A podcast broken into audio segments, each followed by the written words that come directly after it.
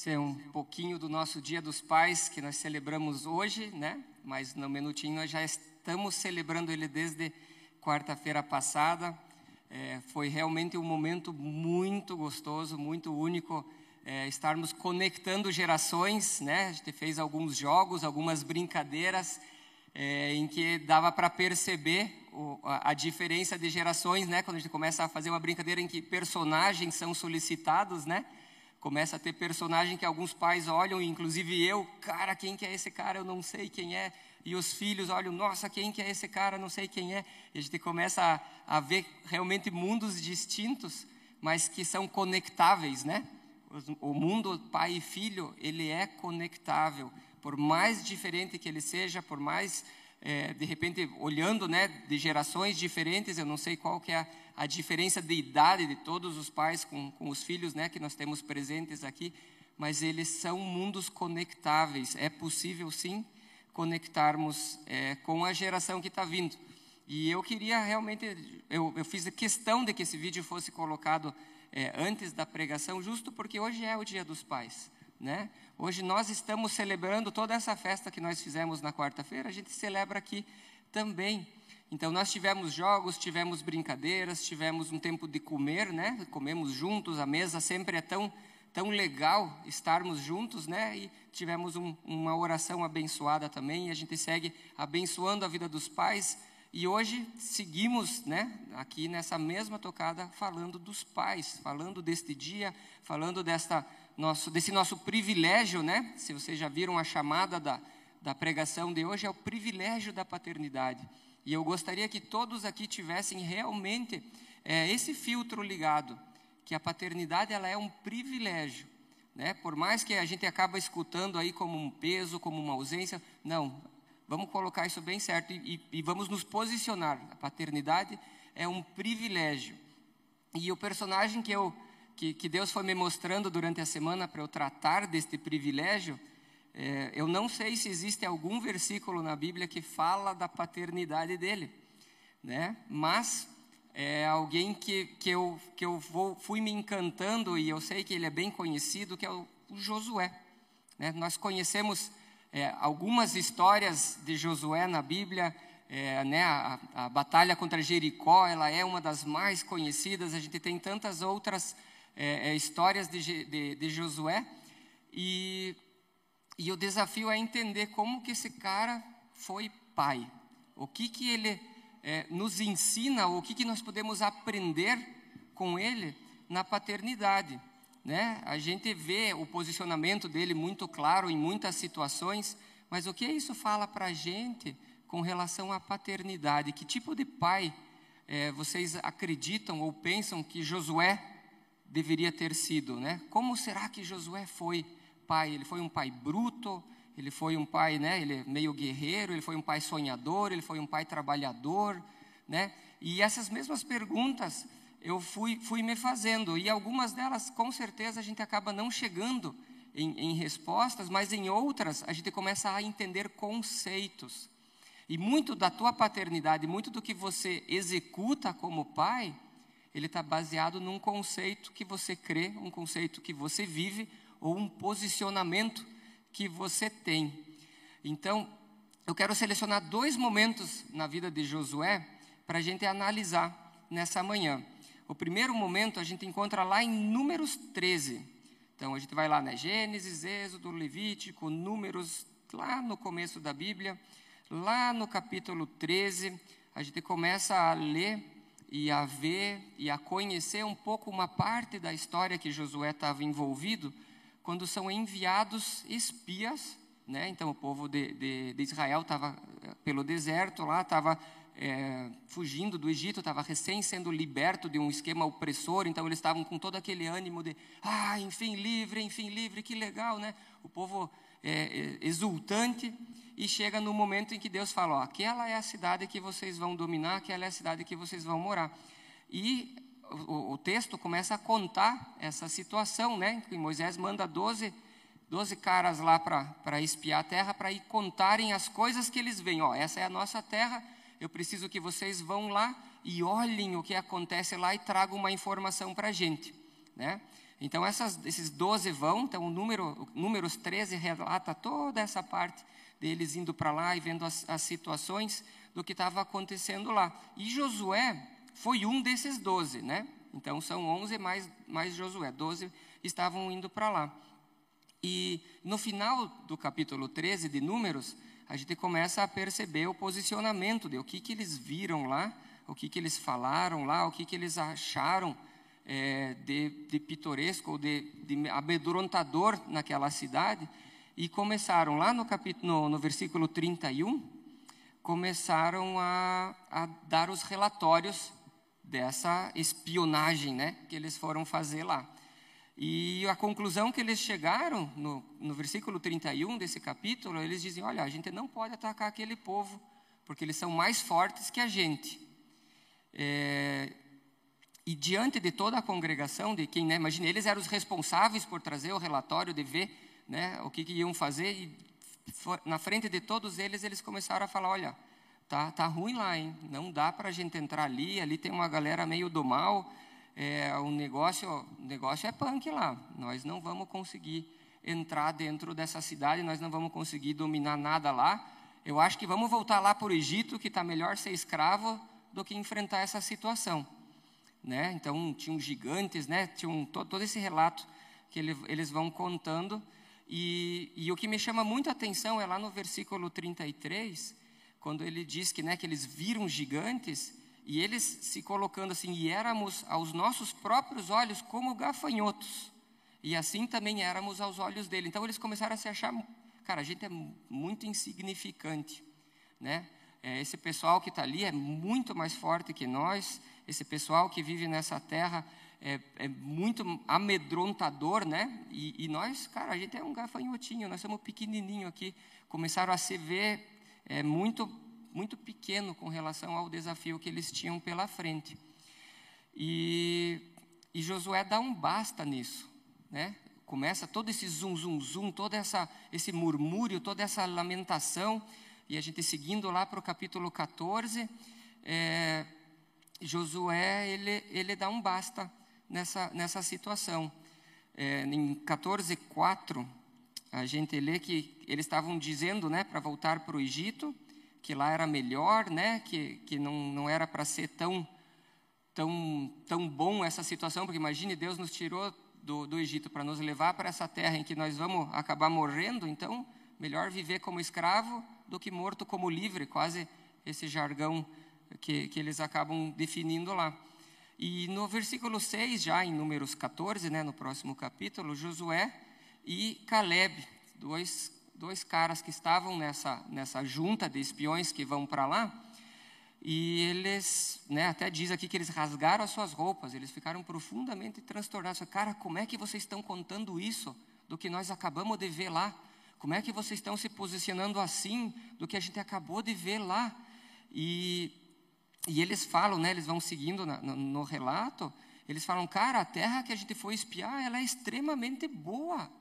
Se o Senhor nos agradar de nós, lá no versículo 8, então nos fará e nos dará essa terra em que emana maná e leite. Só não sejamos rebeldes contra o Senhor e não tenhamos medo do povo dessa terra, porque como pão os podemos devorar. A proteção que eles tinham se foi. O Senhor está conosco. Não tenhamos medo deles. Então, esse primeiro momento, essa primeira parte da história de Josué que eu quero ressaltar aqui hoje é esse posicionamento, quando ele fala, cara, não é esse o relato de lá, não. Ali tem coisa muito boa, ali tem terra muito fértil.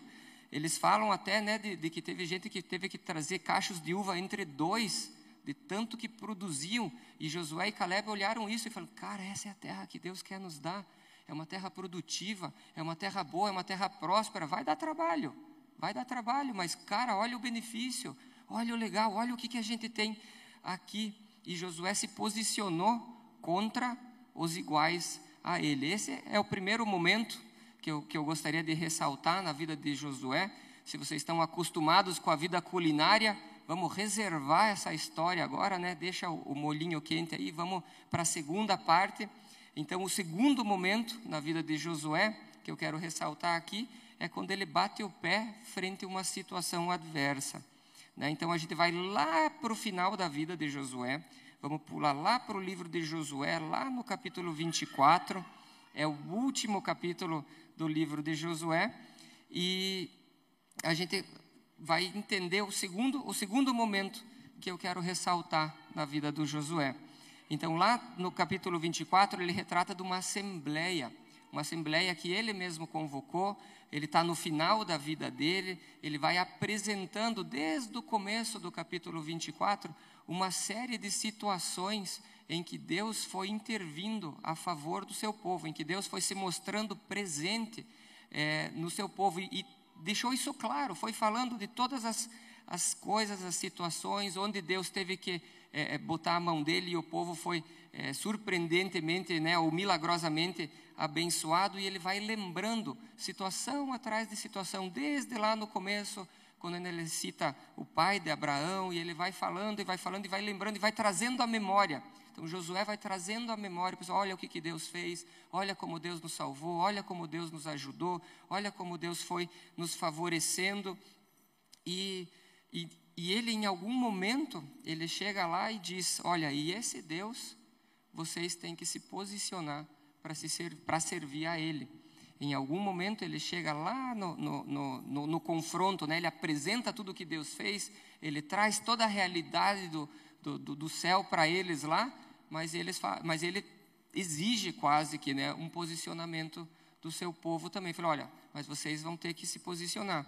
E ele dando o exemplo dele como líder que ele era, ele disse: Ó, eu e minha casa a gente vai servir a Deus. E vocês se posicionem com relação a isso também.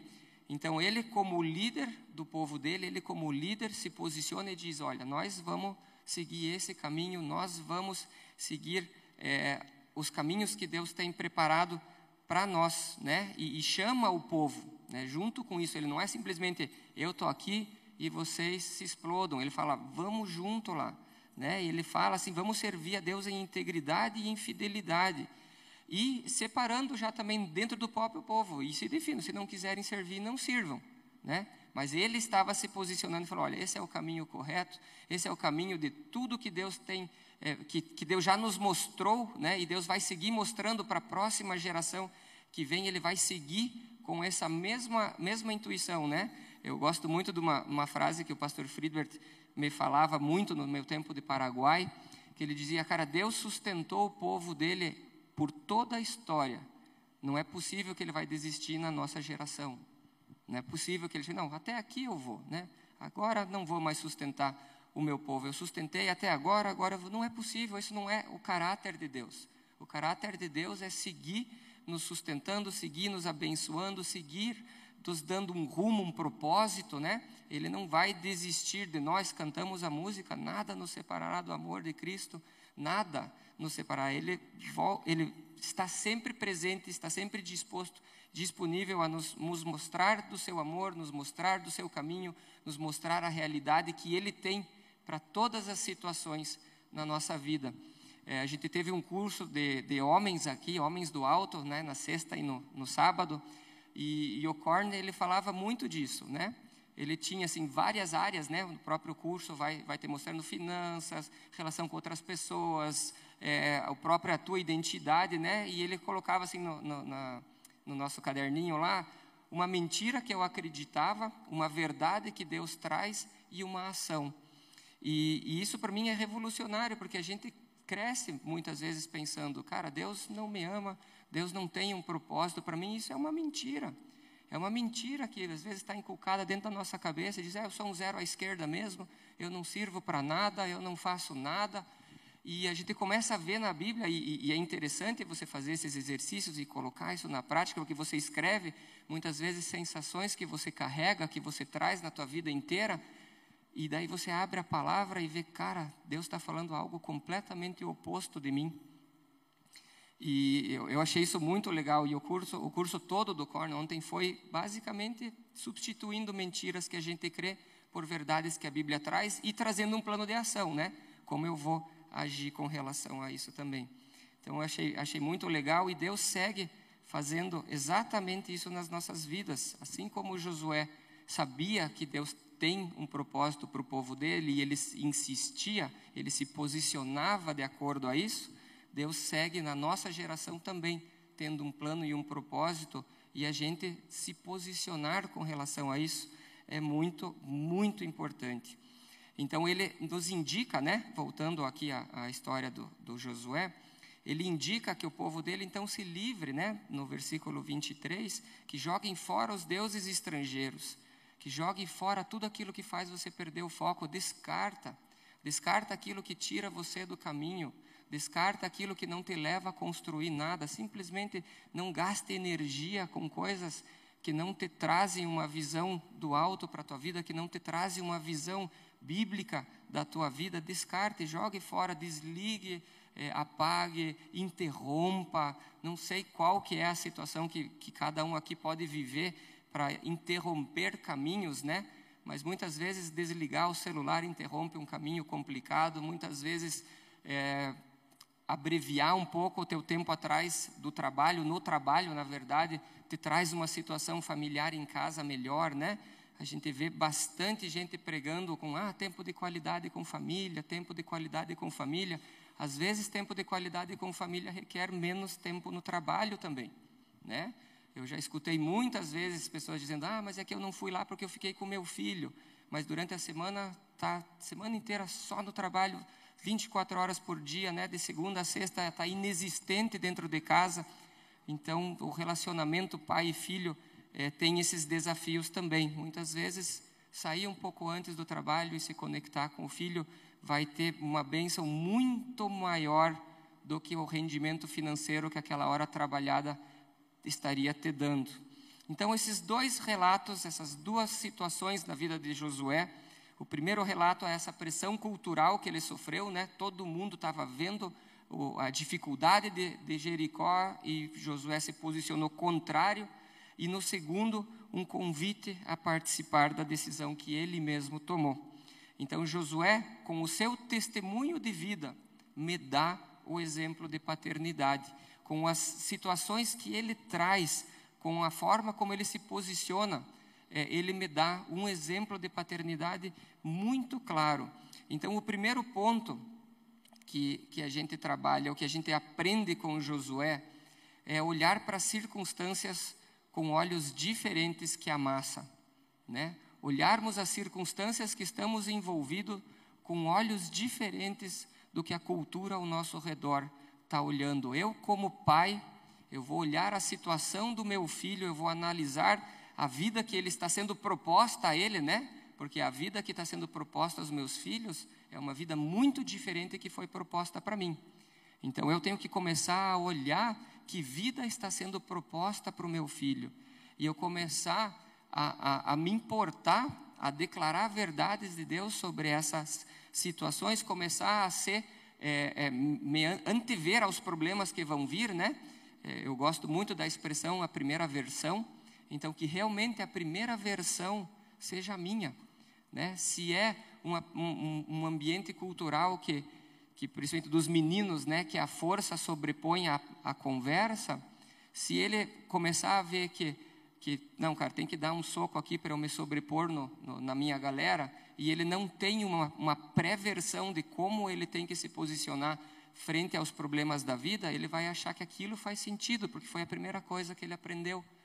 Então, eu começar a entrar no mundo dos meus filhos e começar a olhar as circunstâncias deles com outros olhos e para isso eu preciso realmente ter um contato, eu preciso ter um convívio, eu preciso ter um relacionamento com Deus para que eu possa ser diferente na vida dele. Né? Senão eu, eu não vou dar o que eu não tenho. Né? Um pai não vai dar para um filho aquilo que ele não tem. Então não tem como eu dar conselhos espirituais para o meu filho se eu não invisto na minha vida espiritual. Não tem como eu dar é, conselhos econômicos para o meu filho se eu não tenho uma percepção econômica da vida, né? A gente vê uma pressão muito forte dentro de faculdades, no segundo grau, né, o ensino médio, é, de algumas correntes econômicas bem complicadas. Mas se eu não ensinei para o meu filho o valor da economia, o valor do dinheiro, ele vai pegar aquilo como verdade e eu vou ter de repente, um, um militante dentro de casa, porque eu nunca me posicionei quanto a isso e alguém o fez. Né? O livro Sete Necessidades Básicas da Criança, ele fala, se você não for o, a influência do teu filho, alguém outro vai ser. E, e vai ser mesmo, né? Vai ser. Alguém vai estar influenciando o seu filho em áreas que você, de repente, se... Ah, acho que isso não tem problema, isso aqui deixa quieto, estou muito ocupado mesmo, não dá para fazer tudo, né? Não dá para fazer tudo, dá, dá para se relacionar e dentro do relacionar a gente vai é, orientando os nossos filhos. Né? O Josué nos ensina que há algo muito mais profundo do que os olhos podem ver, há algo muito mais é, além do que aquilo que a nossa vista alcança. Né? Se a nossa vista alcança dificuldades gigantes, cara, nós vamos morrer aqui. Josué diz: Cara, Deus vai nos abençoar e vai nos dar, vai nos direcionar isso aqui. E olha que legal, até quase que parece que nem deu tanta bola para o gigante, só foi lá ver. Olha que massa que a gente vai viver, olha que terra legal que a gente vai viver. E Deus vai se agradando da gente, a gente sendo fiel, Deus nos coloca lá. Deus vai nos colocar lá, nós vamos ter acesso a isso. Então José e Caleb não olharam as dificuldades, porque eles sabiam quem iria resolver esses problemas. Né? Então, que a gente não olhe para os nossos filhos com uma cara de cara, que difícil ser pai de você, que difícil a vida que você está tendo, ou que mundo difícil tá, não vou ser pai, né? Isso também tem. Eu tenho alguns amigos que, que a vida inteira falaram: não, esse mundo é muito difícil para pôr um filho, eu não vou pôr, e não são pais até hoje. Não são pais até hoje porque o mundo é muito difícil. E, e eu me lembro, eu com a Elaine, quando a gente decidiu é, avançar no nosso relacionamento, né? Falando, cara, acho que um filho agora vai bem. É, a gente tomou algumas, alguns posicionamentos bem claros, né? O primeiro posicionamento bem claro que a gente colocou é falar, cara, não vou deixar a minha dificuldade financeira é, me inibir de ter uma família. Eu não vou deixar com que o nosso salário pequenininho, a nossa vida apertada, é, me impossibilite de formar uma família é, não vou, não vou deixar. A gente simplesmente olhou e falou, olha, quase que uma irresponsabilidade santa, né? A gente falando assim, porque começa a olhar para o filho, custa tanto, tanto é o tênis, tanto é o sapato, tanto é a escola, tanto é a... E a gente falou, não, nós não vamos ter esse filtro, nós não vamos olhar esses gigantes, nós não vamos olhar essa dificuldade. Eu vou olhar os cachos de uva, eu vou olhar a produção, eu vou olhar, cara, eu vou ter um relacionamento com uma pessoa que mais vai me amar na face da terra, eu vou ter um relacionamento com uma pessoa que vai olhar para mim, que vai querer seguir os meus passos, eu vou olhar para uma pessoa que eu vou poder influenciar, que eu vou poder ensinar. E eu comecei a tirar os gigantes, né, as faturas da escola, faturas de qualquer coisa que seja, né? A gente olhava alguns amigos gastavam lá quinhentão num tênisinho de criança que serve para dez dias, a gente falava, ui, quando que eu vou ter isso? Cara, não precisa, né? Não precisa, dez dias com aquele tênis, tchau. E legal que essa pessoa pode também, né? A gente celebra a vida da pessoa que pode fazer isso, mas para a gente isso inibia muito, né? Chegar e dizer, cara, eu não, não tenho isso para gastar num tênisinho que dura dois dias, então acho que é melhor realmente eu não ter um filho, né? Acho que é melhor eu realmente não ser pai. E, e daí eu entro nessa mesma dinâmica dos espias, né? Cara, vai ser tão difícil matar esses gigantes que é melhor eu ser escravo, é melhor eu não aproveitar dos benefícios, dos privilégios da paternidade, porque isso aqui vai me matar. E, e, Deus foi agregando, né? Hoje temos três filhos e eu me alegro com cada um deles na forma como cada um é e realmente não os vejo como uma cifra, não os vejo como um gigante, não os vejo como um, um, um problema a ser resolvido, né? E sim como um privilégio de compartilhar vida com três pequenos que daqui a pouco vão ser maiores que eu, eu tenho certeza disso. É, mas todos os benefícios e todas as alegrias, todos os risos, todos os desafios, todos os momentos que nós tivemos dentro de casa. E isso estava retratado nesses vídeos, por isso que eu fiz questão de trazer o vídeo antes da minha pregação, para a gente olhar os benefícios da relação pai e filho, das risadas que nós demos, dos momentos gostosos que foram, para a gente focar nessa paternidade também não olharmos as dificuldades, que elas existem, claro que existem. Tem dias que a gente tem que falar um pouco mais duro com os filhos, tem um dia em que alguns nãos que nós gostaríamos muito que fosse sim, a gente vai ter que dizer. É, existem, claro que existem, mas eu prefiro celebrar as, as, as vitórias, as promessas que Deus me dá, né? Quando Ele diz que eu vou ser é, bem sucedido, né? Quando os filhos são considerados as, as flechas, né? No Salmo é, 20, 127, se não me engano, ele fala isso, que a gente é armado pelos filhos que a gente tem, mas isso a gente trata, vai tratar um pouco mais para frente. Mas eu prefiro celebrar as bênçãos de ser pai do que lamentar as dificuldades, os desafios que sim vão existir, que sim vão dedicar muita parte do nosso tempo, sim vão ter momentos é, complicados, mas eu não vou olhar para os complicados e me posicionar de não ser pai, de não ter o privilégio ou desfrutar da minha paternidade. É, nós, como pais, né, e as mães também se incluem nessa, a gente constantemente vê as dificuldades com os filhos, né? Falei, nossa, e se tiver um, um cara bruto na sala da minha, do meu filho e começar a bater nele, o que, que eu vou fazer? É, subir, né? Criança, principalmente menino que gosta de subir em tudo, não, vai cair, vai se machucar e começa a não deixar o filho fazer nada. É, daqui a pouco, né? Eu lá em casa, como eu gosto de moto, eu já tenho dois filhos olhando para a moto. E daí eu começo a dizer, cara, será se eu vou conseguir dormir sabendo que meu filho está de moto por aí? Não sei se meus pais dormem de noite sabendo que eu estou de moto por aí, mas é tão diferente quando a gente está do outro lado, né? Eu subo na moto, eu sei da minha responsabilidade, mas e meu filho? Meu filho vai subir numa moto? Não, acho que é melhor eu não deixar ele andar de moto, né? Porque senão eu não vou conseguir dormir de noite. Só que, de novo, eu estou querendo o controle do meu filho, né? E eu começo a olhar pelos gigantes, começo a olhar para as dificuldades, começo a olhar pelos problemas. E, e não é esse o caminho. O meu caminho é ensinar o meu filho a ele ter valores, a ele ter responsabilidades, a ele ter as situações sob controle para que ele suba numa moto e ele possa andar nela e eu posso dormir tranquilamente, porque eu sei quem cuida dele e eu sei os valores que eu pus na cabeça dele para ele poder ter a vida dele. Então eu direciono, né? Eu direciono a vida dos meus filhos. Outro privilégio que a paternidade traz, eu posso direcionar a vida deles. Né? Eu já já respondi aqui muitas vezes, eu já falei muitas vezes aqui que eu sou coach de crianças, né? Então essa, essa é a minha função. Eu sou coach de três crianças e eu estou realmente treinando eles para que eles levem uma vida independente de mim. Eu não posso que eles sejam dependentes de mim. Eu tenho que fazer com que a vida deles sejam independentes de mim. E eles, para quem não me conhece, né, 9, 8 e 3 anos, tá? Não tem 17, 14, 20. E eu já estou começando a colocar isso na cabeça deles desde já. Desde já. A vida deles, ela é independente de mim.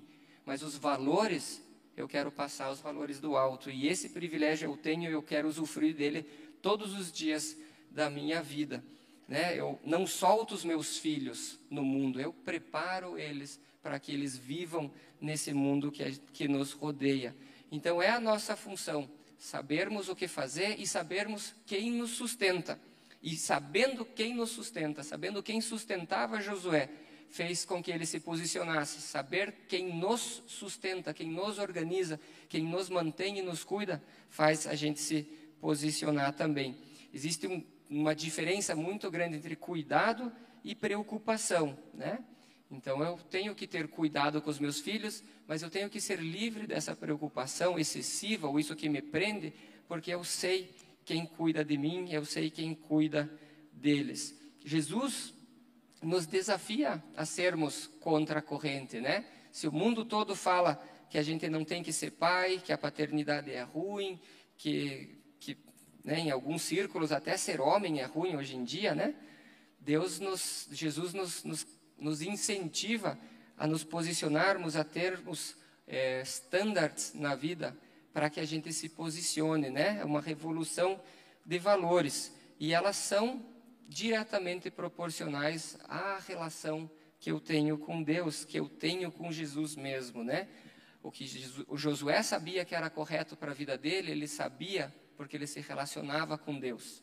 O que eu sei que é correto para minha vida e para a vida dos meus filhos, eu sei porque eu me relaciono com Cristo, porque eu oro, porque eu leio a Bíblia, porque eu estou envolvido com o, o aprendizado, né? Eu, eu busco muito aprendizado e aí eu começo a botar isso na prática também, para que eu possa ensinar outras pessoas, porque se eu concluir que eu não posso receber, eu não posso dar o que eu não tenho, então eu tenho que ter mais ferramentas, eu tenho que ter mais informação. E Jesus vai nos trazendo informações, o relacionamento com o Espírito Santo vai nos trazendo informações, né? Eu gosto muito do texto de Gálatas quando ele fala dos frutos do Espírito, né? São são é, resultado da nossa é, relação com Deus, é o resultado da nossa relação com Cristo. A gente começa a desenvolver amor, a gente começa a desenvolver alegria, a gente começa a desenvolver a paz, a paciência, a amabilidade, bondade, a fidelidade, a mansidão e o domínio próprio. Que filho não gostaria de ter um pai com todas essas características, né? Você olhar o teu filho e dizer sim, meu pai é amoroso, meu pai é alegre, meu pai é um cara pacífico, né? Ele chega dentro de casa, não é o cara que põe a casa de ponta cabeça, né? Que, ui, meu pai chegou, desliga a TV, fica quieto. Não, né? Que, que massa é ter uma, ter uma casa em que você pode ter essa paz. Um pai paciente, né? Quantas vezes quem é pai aqui já sabe, você sabe fazer bem mais rápido, mas o filho vai lá e erra, né? Quer montar um lego, não gruda direito, e você tira da mão dele, aperta, devolve, está pronto, né? Não, vamos ter um pouco de paciência, ele está em desenvolvimento. Ele vai errar, ele vai tentar, ele vai de repente demorar 30 minutos para subir um lance de escada, né? Você pega ele no colo, bota ele lá em cima, está resolvido o troço, né? Não, deixa ele, deixa ele na velocidade dele. Ele está aprendendo, né? A coordenação que ele está ganhando para subir a escada vai ser importante para a vida dele, né? A amabilidade, né? Ter um pai amoroso, ter um pai que, que emana amor e tudo isso a gente consegue dar para os nossos filhos se eu recebo do Pai, né? Se eu recebo de Deus, se eu recebo, e para isso eu tenho que me relacionar, eu tenho que me relacionar com Deus.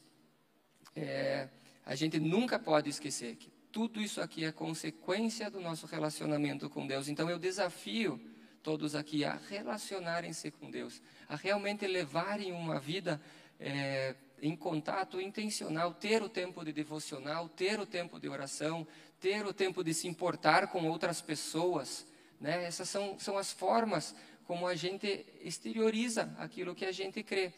E se eu não me importo com as outras pessoas, se eu não amo outras pessoas, se eu não tenho um tempo de devocional, começa a ter uma luzinha ligada de o que é importante para a tua vida, o que realmente está sendo importante para tua e, e a partir disso vai gerar um resultado, vai gerar uma vida, vai gerar um estilo de vida e os primeiros que absorvem isso são os nossos filhos. São os primeiros, são os mais próximos, já vão ver. O que o meu pai fala não é o que o meu pai faz. Né? Essa é a primeira conclusão que eles chegam. Então, eu, eu desafio realmente a, a, mudarmos essa chave, a aprendermos com Josué que a gente pode sim se posicionar, mas a gente só se posiciona dentro dos valores que nós temos. Então, substituir valores dentro da nossa, da nossa vida. O segundo ponto, né? Que é a decisão que Josué tem com o convite de participação, né? Lá no final da vida dele, que a gente tratou lá, quando ele fala todos os benefícios, todas as, as, as vezes que Deus interferiu na história do povo, e ele relembra, cara, Deus pode fazer isso por nós também. Né? Se a nossa situação com os nossos filhos, a nossa situação em casa está meio complicada, a gente saber que Deus pode e vai intervir nas nossas situações. E esse é um convite, um convite que eu faço a cada um aqui hoje. É olhar para trás e perceber como Deus vem sustentando e vem se mostrando presente na vida de todos nós. E se você olha para trás e a tua sensação é que Deus estava ausente nesse momento, não é tarde para você começar uma vida a partir de hoje. Não é tarde, se você está respirando hoje, é o momento para que você se posicione com relação a isso e construa então a partir de hoje para frente, as tuas memórias com Deus, as tuas memórias da intervenção divina na tua vida. Comece a perceber, né? Se você é muito lógico, às vezes fica difícil você pensar: ah, Deus me abençoou com um ônibus vindo no ponto, no exato momento que eu estava, né? Eu vejo isso como bênção. Se a pessoa é muito lógica, vai dizer: mas é óbvio que o ônibus, uma hora, ele ia passar. Você deu sorte dele, de você chegar e ele passar bem no momento em que você chegou. Eu vejo isso como bênção. Né? tem, tem, tem essas nuances, né, que a gente começa a perceber, principalmente quando, quando quem pensa assim de uma forma muito lógica, é claro que o sinal fica tanto tempo aberto, tanto tempo fechado. Mas você vir e pegar assim cinco ou seis sinais abertos, eu agradeço a Deus no quarto sinal já, obrigado Deus, você me abençoou com esse sinal aberto. Mas eu posso olhar e dizer, não, isso é matemática pura, aquele semáforo 30 segundos, outro 30, você é 60 por hora, passou por todos eles, era óbvio que você ia ficar no verde. Se posicione. Eu prefiro olhar a bênção do que olhar para essa parte lógica, para essa parte calculista e fria, né? Deus me abençoou e eu consegui passar por cinco ou seis sinais verdes e eu sigo glorificando a Ele é, quando isso acontece.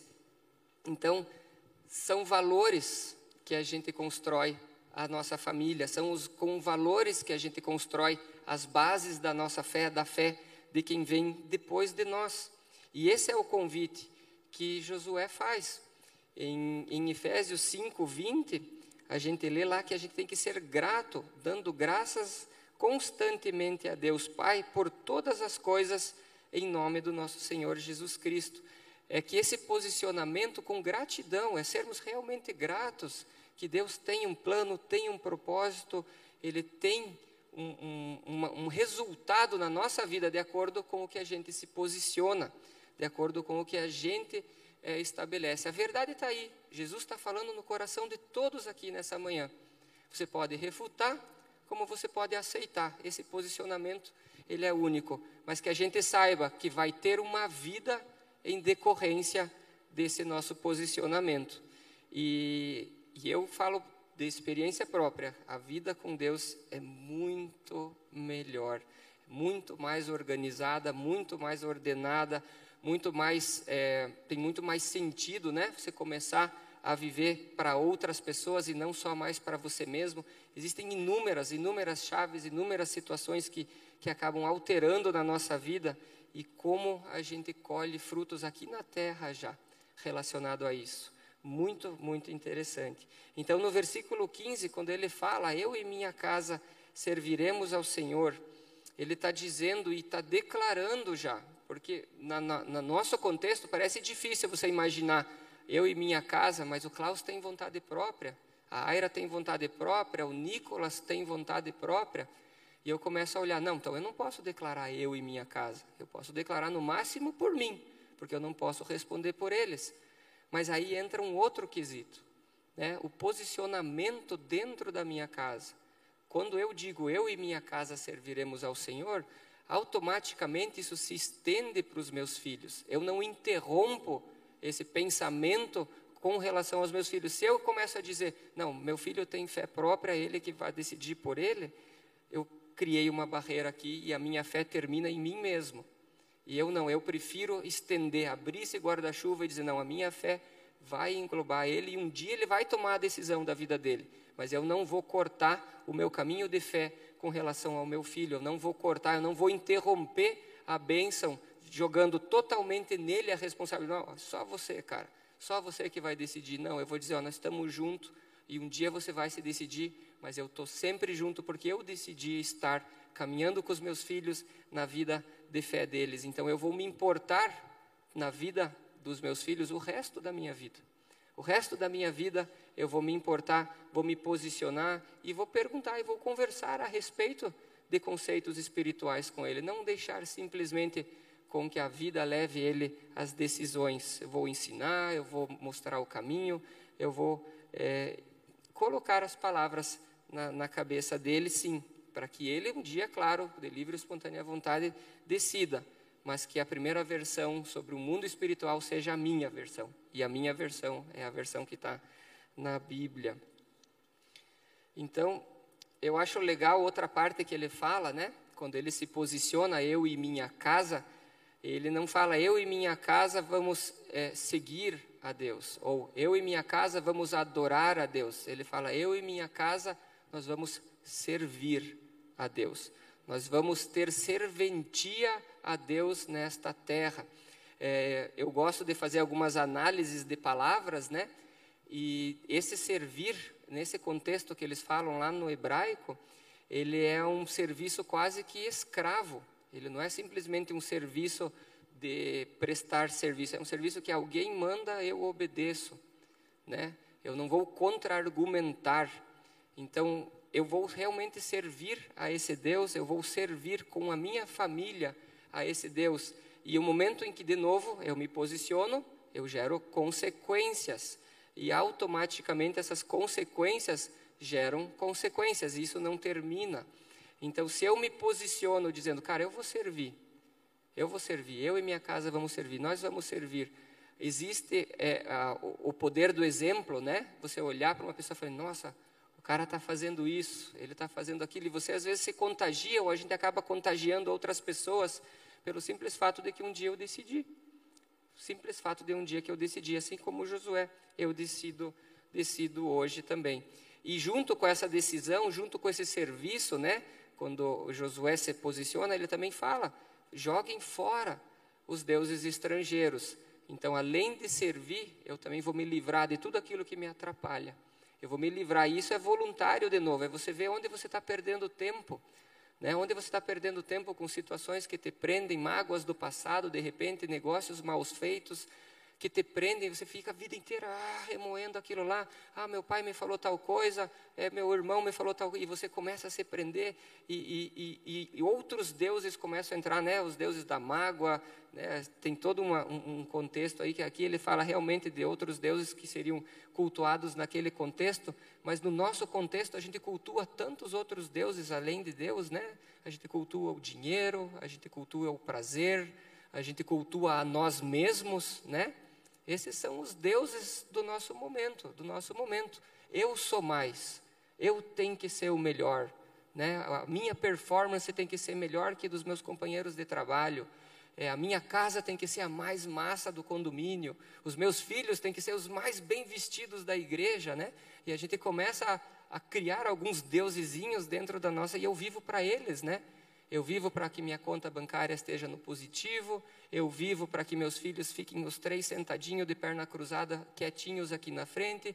Eu vivo e eu vou começando a viver por situações que, na verdade, são concorrentes ao que Deus tem para as nossas vidas.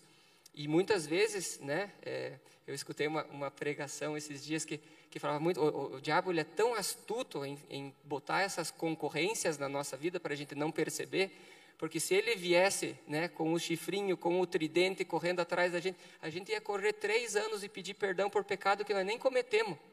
Né? Vamos querer organizar a vida com Deus rápido. Não, ele vem sutilmente, ele vem em forma de hora extra, ele vem em forma de, você viu o que te falaram, você, ele vem em forma de teu pai não te ama, ele gosta mais do trabalho do que de você, e ele vem sutilmente colocando mentiras, e você vai servindo a esses deuses.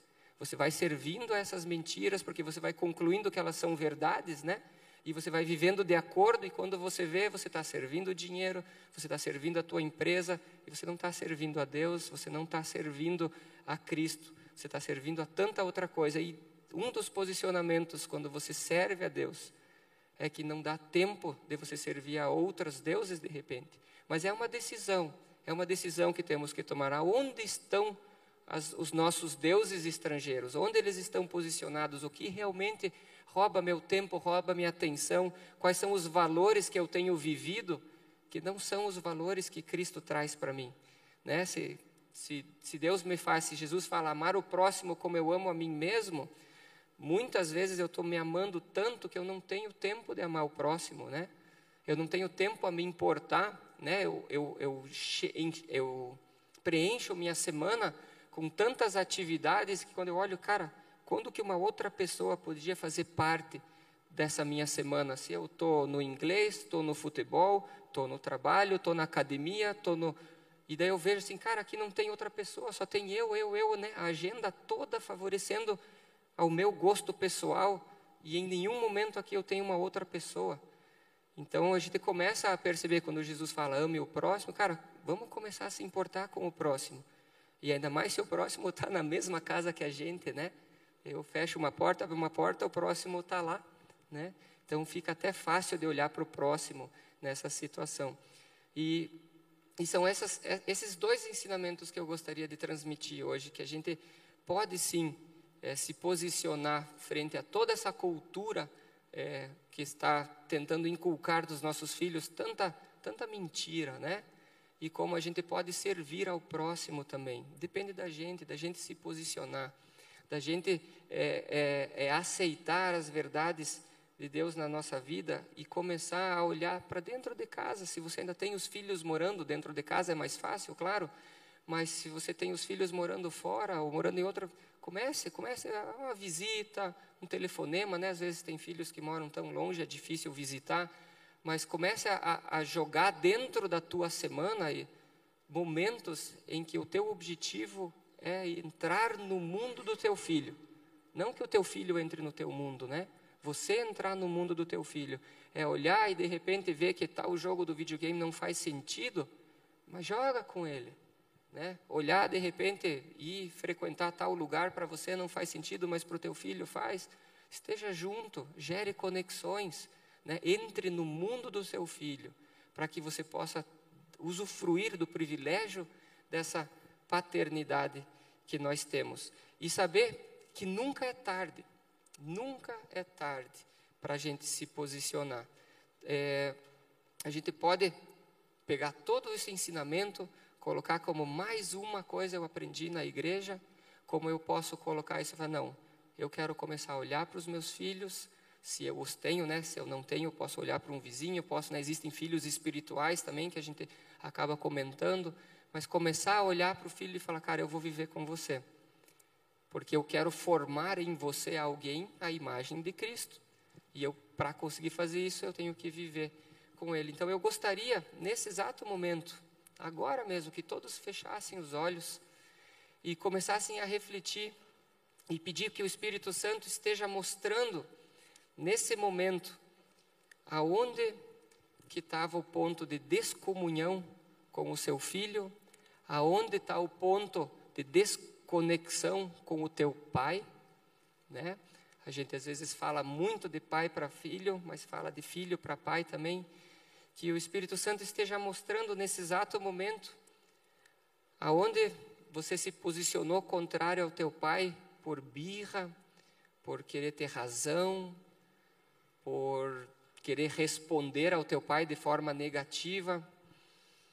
Você, pai, nesse momento que o Espírito Santo esteja revelando aquele momento em que você abriu mão de um contato com o teu filho para outras coisas, aquele momento em que era mais fácil descansar do que se importar, aquele momento em que você creu numa mentira e dizer eu sou assim mesmo, meu filho que se acostume com o pai que tem,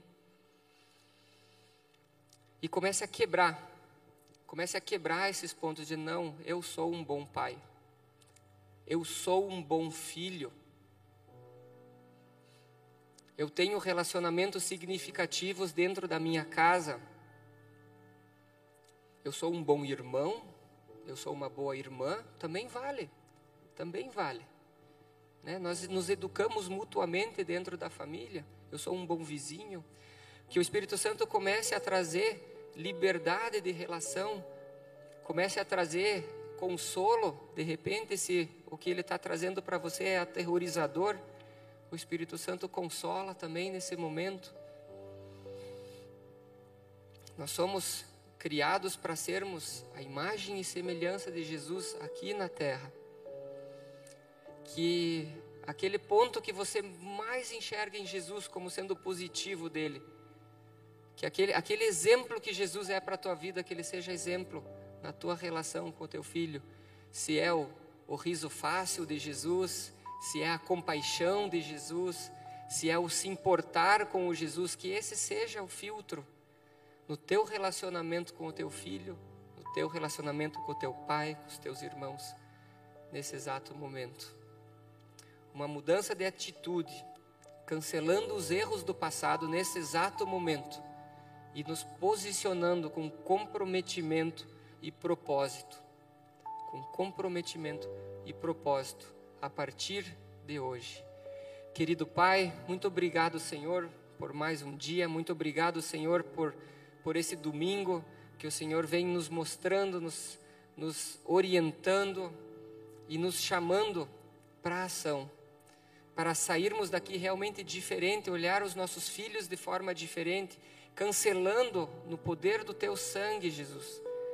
Qualquer erro cometido no passado, qualquer opressão que venha na cabeça nesse exato momento, trazendo falha, trazendo remorso, trazendo desesperança. Cancelamos isso em nome de Jesus nesse exato momento e declaramos relações com propósitos, pais com filhos, filhos com os pais. Muito obrigado, Jesus, por essa oportunidade que nós temos de celebrar as tuas verdades nas nossas vidas. Muito obrigado, Jesus. Em teu nome. Amém. E amém. Nunca é tarde para recomeçar. Se o teu filho está a um abraço de distância dele, o abrace. Se teu filho está a um eu te amo de distância, diga eu te amo. Isso vai mudar a tua relação com ele e a relação dele com você também. Amém? Antes de encerrarmos o culto, temos alguns poucos avisos. É, nós estamos movimentando o Spotify. Né? Os nossos cultos de domingo já estão lá no Spotify e a gente está colocando alguns conteúdos. Né? Já temos uma palavra do pastor Friedbert sobre a viagem dele para a Indonésia. É, nós estamos com alguns projetos de colocarmos, fazermos uns podcasts, alguma coisa bem interessante, dinâmica, para que a gente possa escutar né, no carro, é, sabermos um pouco mais da nossa história, é, sermos abençoados com palavras. Então, temos o perfil da IEMAV no Spotify e, e, a gente quer começar a fazer propaganda dele, porque a gente quer começar a, a movimentar ele lá também. Então, se você tem interesse de ver o que, que o pastor Friedbert viveu, ou o que, que ele vivenciou é, na Indonésia, já temos esse episódio lá, ele está lá para escutar, está bem fácil, é bem acessível. E a gente tem então essa ferramenta a mais no nosso, no, a nossa disposição, né? Para aprendermos durante a semana também. É, e assim como podemos também escutar esse culto e outros cultos que a gente está carregando lá também, está colocando lá, para que a gente possa ser abençoado em outro momento também, se a gente quer reescutar ou quer é, saber mais uma vez, né? Ou ver, ou rever, ou relembrar o que foi falado aqui. É, Outro momento que nós temos, o momento da generosidade. Então, nós cremos firmemente, como igreja, eu individualmente, como, como Rodney, né, que Deus nos abençoa para abençoarmos outras pessoas. Então, as salvas vão estar sendo passadas nesse exato momento, mas elas são um momento para a gente expressar a nossa gratidão de forma financeira também. Né? Podemos agradecer a Deus na forma do tempo, podemos agradecer a Deus com os nossos dons e talentos. E esse momento que a gente tem agora é para agradecermos com as nossas finanças, é, que Deus tem nos abençoado para abençoarmos outras pessoas. E gostaria então de uma última vez por hoje orarmos juntos, mais uma vez, e depois termos um tempo de novo gostoso com o café. Eu faço propaganda do café para todos, porque eu gosto desse tempo do café. Eu gosto do café em si, café com leite, café sem leite, é gostoso pra caramba, mas a conversa que gera também é muito gostoso e a gente está sendo muito abençoado com esse tempo de café lá, na, lá, no, lá fora, né? lá no espaço que a gente está providenciando. Querido Pai, muito obrigado, Senhor, por tudo que o Senhor tem falado, por tudo que o Senhor fala e por tudo que o Senhor falará aos nossos corações durante a semana, durante esse domingo que nós possamos aproveitar esse domingo em família, que nós possamos aproveitar desse domingo que o Senhor é, nos, nos proporciona, Deus. Muito obrigado pelas palavras que o Senhor nos abençoou, que elas realmente gerem mudanças na vida de todo mundo que precisa ter mudanças. Que eu abençoo em nome de Cristo, Senhor, os pais, que tenhamos hoje, esse Dia dos Pais, celebrado com muito amor, com muito carinho e nunca nos esquecendo de Ti, que é o Pai dos pais, que é o nosso modelo, é a nossa rocha, é para onde a gente olha e direciona a nossa vida. Muito obrigado, Deus. Obrigado, Jesus, pelo Teu sacrifício na cruz e obrigado, Espírito Santo, por nos dar poder, por nos abrir os olhos, por nos convencer do que nós temos que fazer para o Seu reino, Deus. Em nome de Jesus, amém e amém. Então, terminamos o nosso culto. Sejamos todos bem-vindos ao Tempo de Café, que seja um domingo à tarde, depois também agradável a todos. Amém.